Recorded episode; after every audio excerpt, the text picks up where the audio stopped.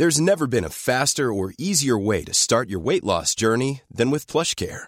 PlushCare accepts most insurance plans and gives you online access to board-certified physicians who can prescribe FDA-approved weight loss medications like Wigovi and Zepbound for those who qualify. Take charge of your health and speak with a board-certified physician about a weight loss plan that's right for you. Get started today at plushcare.com slash weight loss. That's plushcare.com slash weight loss. plushcare.com slash.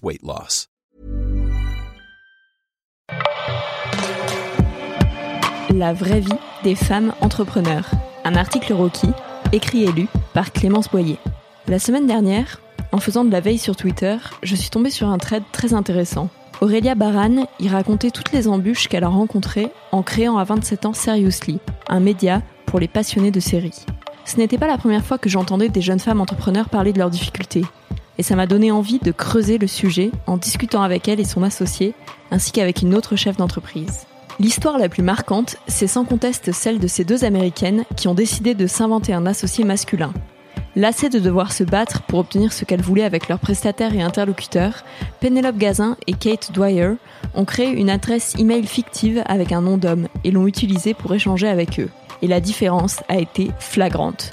Non seulement leur demande était satisfaite beaucoup plus rapidement, mais on leur demandait aussi si elles n'avaient pas besoin d'autre chose. Bien sûr, l'entrepreneuriat est une course d'obstacles pour tout le monde. Ce n'est pas Fabrice, le fondateur de Mademoiselle Rocky, qui te dira le contraire. Mais il semble que les femmes, et en particulier celles qui sont jeunes, rencontrent des embûches spécifiques. La première étape lorsque l'on monte un projet entrepreneurial, c'est souvent d'aller chercher des financements. Et c'est là que les ennuis commencent. J'ai eu beaucoup de refus de la part des banques, se souvient Chloé Blondel. J'ai du mal à savoir si c'est parce que j'étais une jeune femme ou si c'était plutôt lié à la nature de mon activité. L'entrepreneur a en effet ouvert en septembre 2014 La Pièce, l'une des premières salles d'escape game de Paris. Et à l'époque, les banquiers avaient du mal à saisir le concept. Aurélie Baran et son associée Alison Josepha ont elle aussi dû convaincre un banquier récalcitrant. Il nous a demandé au début pourquoi on ne lançait pas plutôt un site beauté, se rappelle Aurélia. Un spécialiste des levées de fonds leur a aussi conseillé de, je cite, montrer leur sein et faire de beaux sourires pour convaincre les investisseurs. Un souvenir encore cuisant d'humiliation pour les deux entrepreneurs. Bref, dans le monde du business aussi, Surtout, le sexisme et les représentations stéréotypées ont la peau dure. Et cela se traduit de manière très concrète. Les femmes obtiennent moins de financement que les hommes. Le ticket moyen d'une levée de fonds en France pour les startups dirigées par des femmes est en effet de 1,5 million d'euros, contre 3,2 millions pour les hommes, selon le baromètre Starter KPMG 2018. Toutefois, ce n'est pas avec les financiers que Chloé, Aurélia ou Alison ont rencontré le plus de difficultés, mais bien avec des prestataires, un comble quand on sait qu'elles sont leurs clientes. C'est lors des travaux pour aménager son local que Chloé a le plus constaté le sexisme ordinaire. Des artisans qui s'adressent uniquement à son chef de chantier et pas à elle, alors qu'elle est très calée en bricolage, d'autres qui refusent d'écouter ses suggestions et s'entêtent pendant plusieurs heures avant de reconnaître qu'elle avait raison. Et ainsi de suite. Sans parler des vendeurs des magasins de bricolage qui ont l'air surpris qu'elle sache exactement ce qu'elle est venue chercher dans la boutique. Chez Seriously, média en ligne oblige, c'est plutôt du côté du développement web que les choses ont été compliquées. Les deux femmes ont en effet fait appel à une société extérieure pour développer leur site internet. Quand tu es une femme, chaque demande devient une plainte. Et il suffit d'ajouter un homme dans la boucle pour que ça redevienne une demande, note Allison. Pas plus tard que cette semaine, on a demandé à l'un de nos employés de jouer le rôle d'associé pour débloquer une situation lors d'un call avec un prestataire, ajoute Aurélia. Une perte de temps et d'énergie pour les deux associés, qui ont aussi remarqué la difficulté éprouvée par certains hommes à reconnaître leur ignorance sur un sujet. La relation avec les clients pose d'autres défis. Par exemple, Chloé a parfois dû gérer des clients qui faisaient des réflexions sexistes ou des remarques déplacées à ses employés, toutes des femmes. Hier, par exemple, on accueille une équipe en leur disant que les énigmes de la salle sont basées sur la logique. L'un des joueurs répond ah bah ça tombe mal, on a des filles dans l'équipe. Ça arrive tout le temps. Et ce n'est pas simple de savoir comment réagir dans cette situation, parce que recadrer la personne peut jeter un froid, et derrière, on a des mauvaises critiques en ligne. La jeune femme fait aussi très attention à sa tenue lorsqu'elle va rencontrer des employés de collectivités locales, susceptibles de faire appel à elle pour créer des escape games événementiels. Je sais que je vais devoir en faire deux fois plus qu'un mec pour les convaincre, explique-t-elle.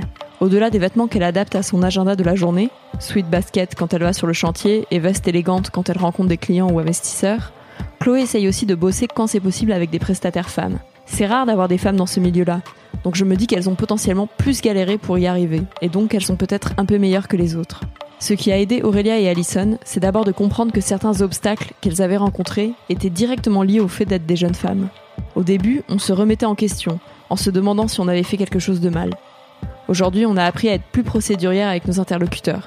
établir un cahier des charges précis, un calendrier, etc. pour éviter les mauvaises surprises. Si les deux associés se demandent parfois où en serait Seriously dans son développement aujourd'hui si elles avaient été des hommes, elles ne regrettent pas un instant de s'être lancées dans l'aventure. Plus il y aura des femmes qui se lanceront, mieux ça se passera, assure Aurélia, qui précise aussi que le secteur du digital est encore très masculin. Si on peut faire évoluer les mentalités dans ce domaine, ça sera avec plaisir. Si j'avais su tout ça avant, je me serais lancée quand même, assure Chloé. J'aime bien l'idée de challenge, de me battre pour prouver que c'est possible. C'est aussi ça qui rend l'aventure intéressante.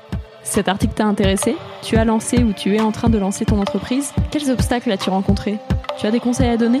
Viens, on parle de tout ça dans les commentaires sur le forum de Rocky Mag à l'adresse www.rockymag.com et Rocky Mag ça s'écrit R O C K I E M A G. À bientôt.